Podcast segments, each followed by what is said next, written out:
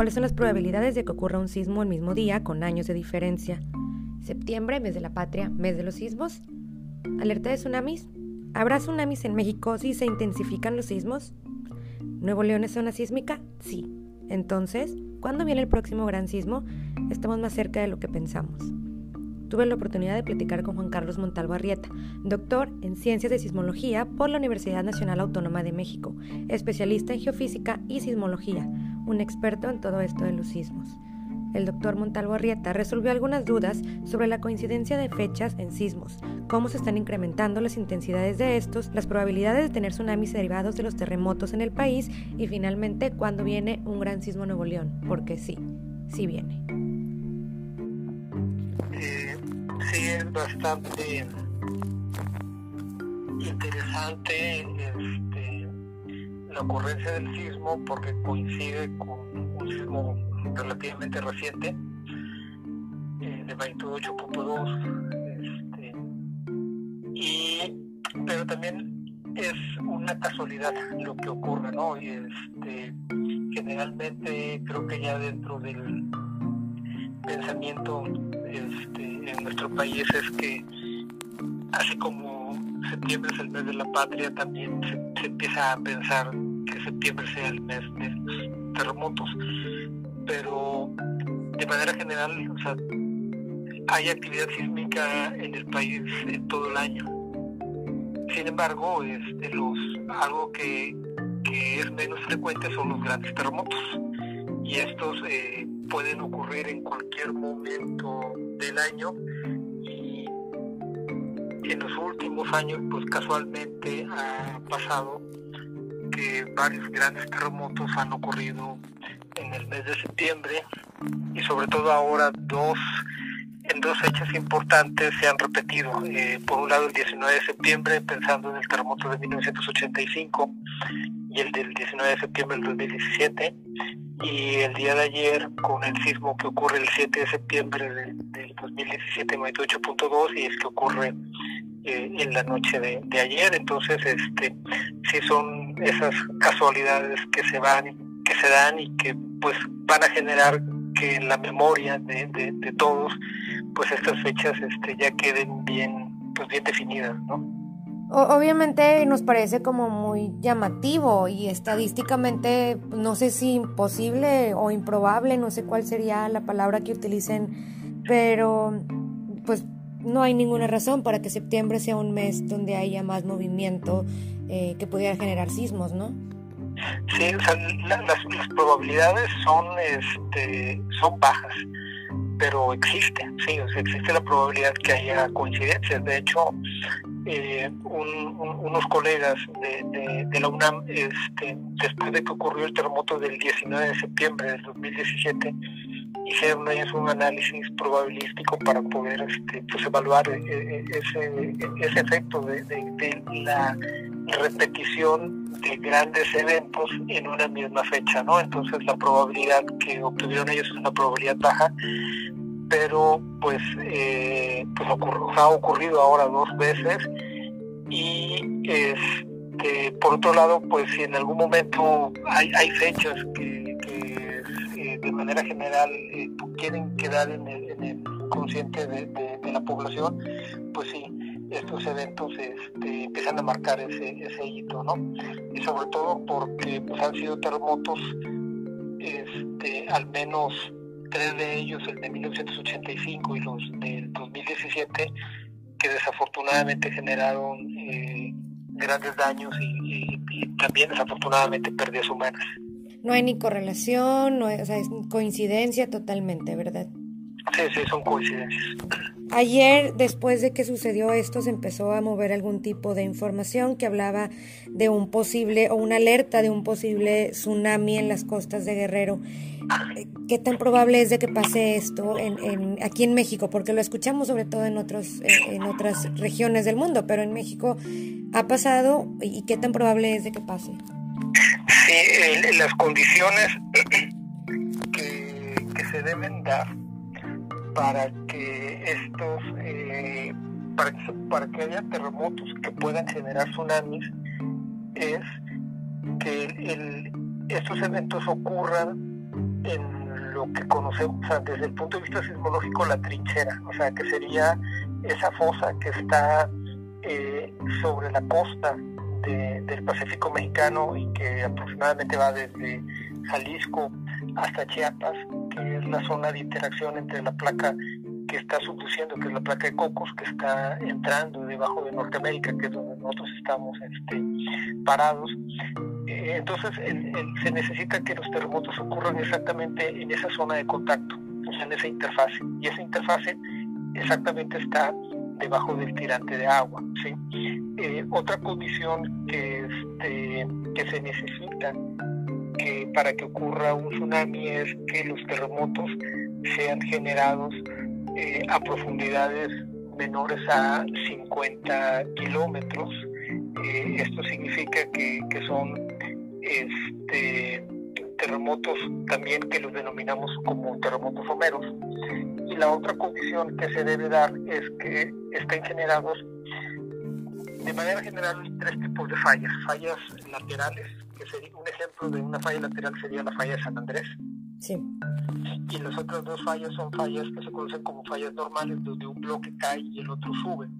Y la otra falla es una falla inversa en donde uno de los bloques sube. Entonces, la condición que se necesita es de que ocurra este, debajo de un tirante de agua, que sea somero y sobre todo que la fuente pueda ser un terremoto, una falla normal o una falla inversa. ¿Por qué cualquiera de estos dos este, tipos de fallas? Porque son fallas que van a generar un movimiento de la corteza eh, de manera vertical. Este, entonces, el hecho de que haya un movimiento de la corteza de manera vertical, eso genera que transmita ese movimiento hacia el tirante de agua.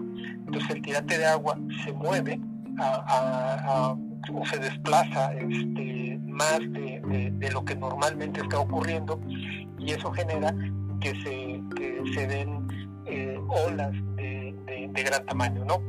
En nuestro país este, hay evidencia de, tsunamis. Este, el último más fuerte ocurre en el año del 2000, en el, terremoto del año 2005, si mal no recuerdo, que fue este, en las costas de Colima. ahí lo que se sabe es de que las olas creo alcanzaron una, una altura de 3 metros y pudieron entrar tierra dentro casi como un kilómetro, ¿no? Eh, fuera de, ese, de ese gran terremoto, este, por ejemplo, en el terremoto del año pasado, también de magnitud 7, que fue en las costas de Oaxaca, hubo eh, evidencia de que el nivel del mar eh, se incrementó como 50 centímetros, ¿no? O sea, hubo un pequeño evento, ¿sí? Entonces, a lo largo de toda la costa, desde Jalisco hasta Chiapas, existe la probabilidad, la, probabilidad de que ocurran tsunamis, sí, este, y las condiciones están dadas. De hecho, por ejemplo, también para el terremoto del día de ayer, una de las cosas que se estaba revisando es si este, había la, posible generación de un tsunami y al menos hasta este momento pues no hay no hay evidencias que, este, que pudieran hacer, pero eh, contestando la pregunta, sí existe la probabilidad de que ocurran tsunamis por terremotos que ocurran este, en esta región. Eh, bueno, una de las cosas que, este, una de las condiciones para que un terremoto este, haya un tsunami bastante significativo es que el terremoto tenga una gran magnitud. Entonces, generalmente los grandes tsunamis están asociados con terremotos de magnitudes eh, de 8 o mayores. Por ejemplo, más o menos para darle una, este, una idea, el terremoto más grande que, se ha registrado eh, por, por equipo sismológico ocurrió en 1960 en la región de Chile. Ese terremoto fue de magnitud 9.5, que es el terremoto más grande que se ha generado. Este, este terremoto generó un tsunami que fue sentido, que las olas que se generaron por ese tsunami recorrieron toda la cuenca del Pacífico, de tal manera que en Japón, que estaría digamos del otro lado de este, del planeta sobre, sobre la cuenca del Pacífico, recibieron las olas de, este, este tsunami generado en Chile. Entonces, para que haya un gran tsunami se necesita también de que los terremotos sean mucho, muy grandes. Entonces, terremotos de magnitud 7 eh, es probable que puedan generar tsunamis, sí, pero también el tamaño de las olas que pueden generar eh, es menor comparado con terremotos de magnitud 8, con terremotos de magnitud 9 acercándonos hacia Nuevo León este año y el año pasado también se han registrado algunos movimientos que han llamado la atención de la población aquí en el estado. ¿Podemos esperar que vayan creciendo en intensidad o, es algo totalmente normal y esperado? Eh, aquí hay un, aspecto este, importante, sobre todo con, la pregunta que, está haciendo, es de, manera general cuando se está estudiando una región, cual, cualesquiera que sean, uno de los objetivos principales este, de las redes sísmicas y sobre todo esperando que pase un tiempo importante para, para tener ya una estadística que, este, que sea bastante confiable, es poder revisar de primera instancia lo que se conoce como la sismicidad de fondo. ¿Qué significa esto? Es la sismicidad que más frecuente va a estar ocurriendo. Por ejemplo, el día de ayer ocurrió un terremoto de magnitud 7.1 y este sería un terremoto que está más allá de la sismicidad de fondo que ocurre en, la región del Pacífico. O sea, de manera general, en el, Pacífico mexicano todos los días está ocurriendo sismicidad. Sin embargo, la sismicidad que está ocurriendo es de magnitudes 3, magnitudes 4.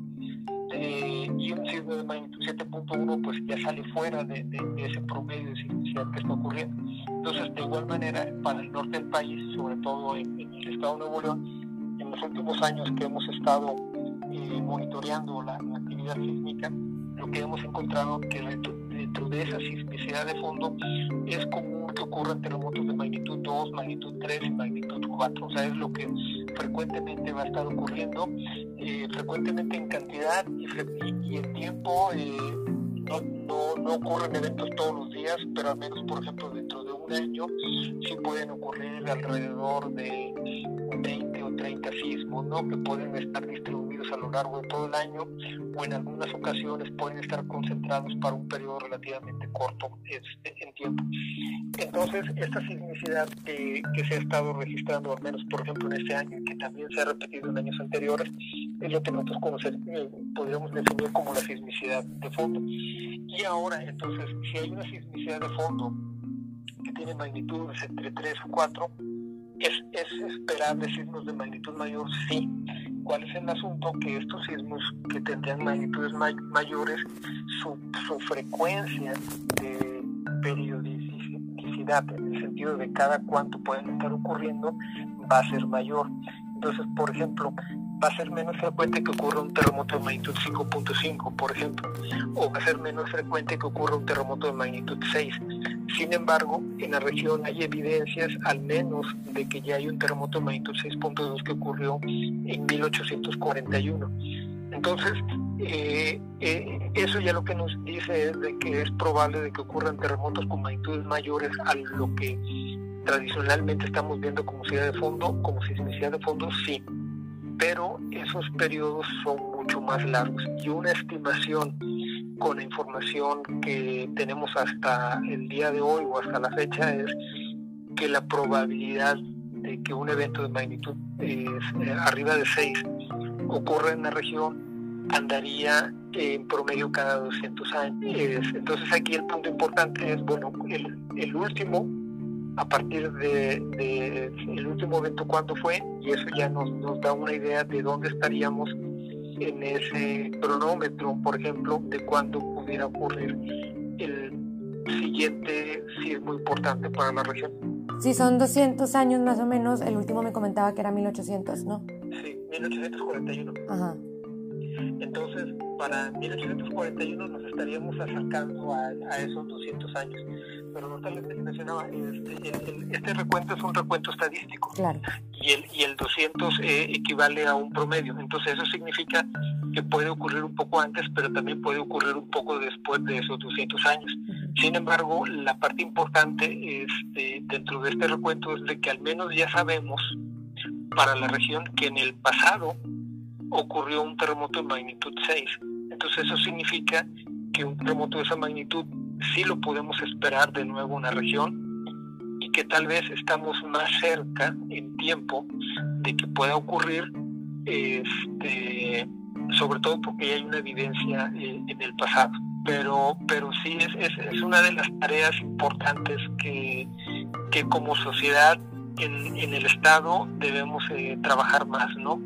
Eh, por lo menos las autoridades de protección civil serían las personas más preparadas en ese sentido porque digamos ellos están educados para poder eh, eh, atacar cualquier tipo de contingencia. Y en ese sentido pues las contingencias de los terremotos también este, ellos eh, están preparados para eso. De hecho por ejemplo cada que hay eventos en, la región y que son reportados por las personas al menos con, protección civil a nivel del estado tenemos una comunicación directa pero viene el otro punto que es ya la, la, población en general este, durante algunos años o, sobre todo un poco más hacia el pasado existía esa idea de que en la región no temblaba, ¿no? Entonces, de repente, que en los últimos años el, escuchar, o en algunos casos, algunas personas que ya hayan sentido un sismo, pues como que rompe ese, esa idea de que no temblaba, ¿no? Entonces, algo que sí es importante, sobre todo nosotros como instituciones educativas que estamos estudiando eso, protección civil, también los medios de comunicación es, empezar a, a, comentarle a la, población de que estos eventos eh, son más frecuentes de lo que de lo que originalmente se pensaba. Obviamente no van a tener las grandes magnitudes como ocurre en el Pacífico mexicano pero un sismo de magnitud 6 por ejemplo en, en aquellos lugares en donde las condiciones no sean las apropiadas puede generar algún tipo nivel, algún nivel, algún tipo de nivel de daño, ¿no? Entonces, sí es importante que la sociedad este, sepa que, estos eventos pueden ocurrir eh, y sobre todo también es un momento de empezar a revisar este, cómo, cómo se está construyendo desde el punto de vista de los reglamentos de construcción. Por ejemplo, una de las cosas que es muy importante de lo que ocurre con el terremoto del día de ayer, que es un terremoto ya fuerte, eh, pero los daños son los daños son menores, sí. Entonces, el hecho de que sean daños menores con un terremoto de esa magnitud significa que se ha estado aprendiendo la lección en el, de, sismos en el pasado, de tal manera que la forma de construir, eh, sobre todo en las grandes ciudades, pues ha ido mejorando o actualizando las formas como deben de construir. Pero, por ejemplo, para aquellas regiones en donde en algún momento se ha pensado de que no pueden ocurrir eh, terremotos, pues uno de los problemas a los que es más fácil poder enfrentarnos es que haya un relajamiento en la forma de cómo se construye.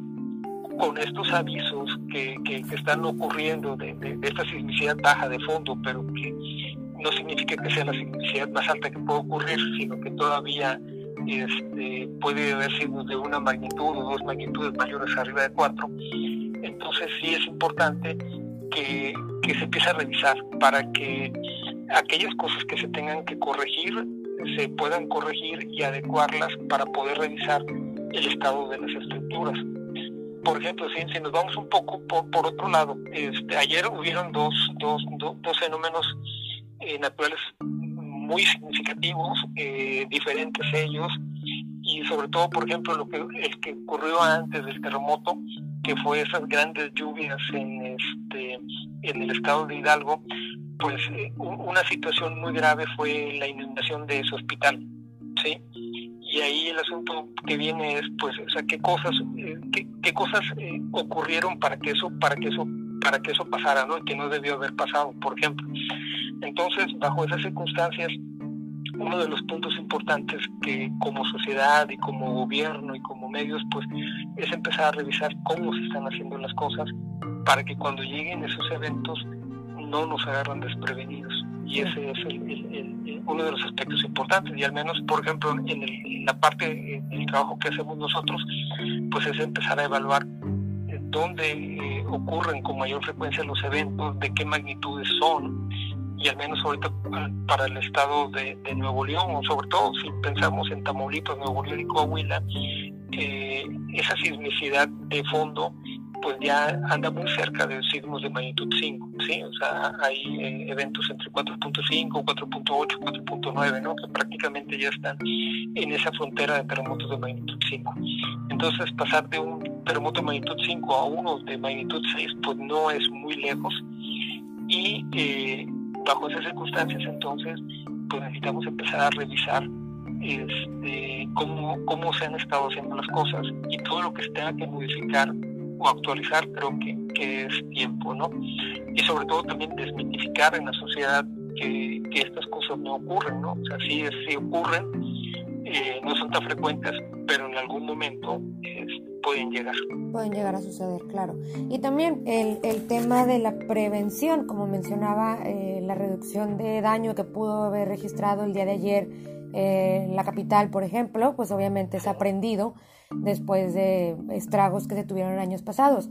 Eh, por poner un ejemplo, aquí en, en Monterrey, pues eh, yo he visto mucha evolución en cuanto a la prevención, eh, en cuanto a la creación de o tener, contar con salidas de emergencia, sobre todo para casos de incendio después del Casino Royal, ¿no? Exacto, así es. O sea, hemos aprendido, y, pero pues sí, ahora sí sería un caso de no nos ha tocado algo así, pero podemos voltear a ver a otros estados y pues estar preparados en caso de que eh, pase algo de esto, pues no tengamos afectaciones graves a infraestructura y a, la sociedad en general, ¿no? Sí, sí, sobre todo porque, por ejemplo, este, luego de esa oportunidad, o sea, hay algo que, digamos, en la comunidad científica se, sabe, ¿no? Y este, es más barato prevenir. Claro.